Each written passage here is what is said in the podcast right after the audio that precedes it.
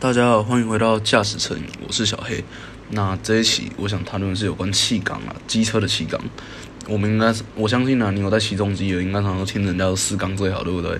那基本上你对重机有点了解，就会知道重机是分缸数的。那不同的缸数，它会导致马力、扭力、峰值以及驾驶体验上的不同。那我要选几缸？真的不要再听什么四缸最好了。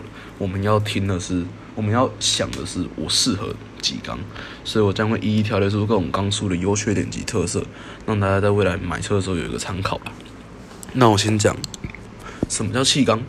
气缸它就是怎么讲？引擎最外层的结构包覆了内部零件，由于内部的运作会产生大量的热能，因此在气缸上具有散热片来帮助散热。所以我们在这里得到一个重点：缸数越多的车种，可以承受越高的转速，才不会过热。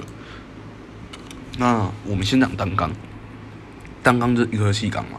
最简单的气缸排列数量，因为只有一颗气缸，缸内的点火氢称为单次的，行驶的时候能感觉到明显的断续感，常用于小排气量的车种。那它的优势就是生产成本低廉，动力爆发明确，重量造轻。那劣势呢，就是难以提升转速，马力受到限制，以及排气量受到限限制。那它普遍是用于排气量比较小的车种，像苏克达以及那种小车，它会用单缸的比较多。那再就是双缸。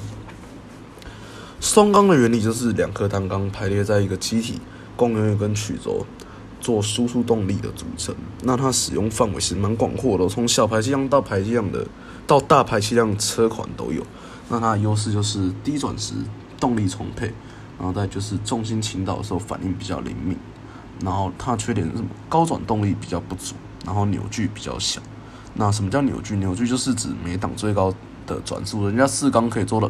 做到每一档一万五千转、两万转，可是双缸可能就只能做到一万转、一万两千转就紧绷了。那再来，我们就讲四缸。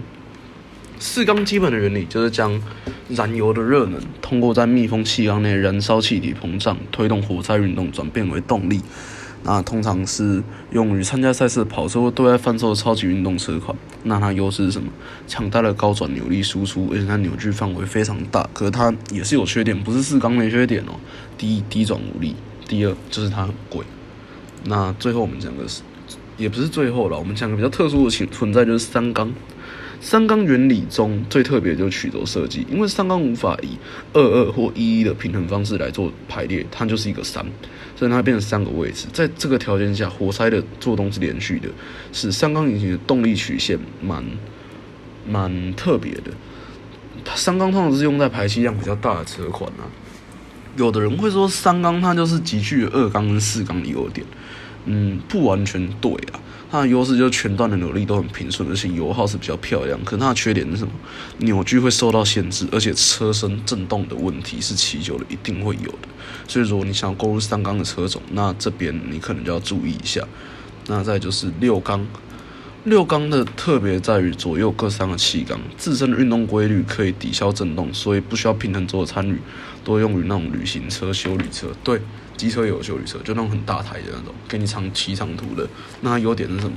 扭力平顺，平衡良好。可是它缺点是什么？就是重心转移比较笨重，就是六缸的车啦，比较不适合拿来激烈操驾。那再就是因为它重嘛，所以它加速器会比较差，加速性啊。那听完我刚才说的那些，我相信应该不是每个人心里面都会觉得四缸最好了。当然我不知道说四缸不好，我的意思是说，你真的要根据你的需求去决定你要买几缸的车。那所以。听完我讲完这边，你们应该知道要怎么选了吧？那既然知道怎么选了，那这节 p a r k 就到这里结束，我们下次见。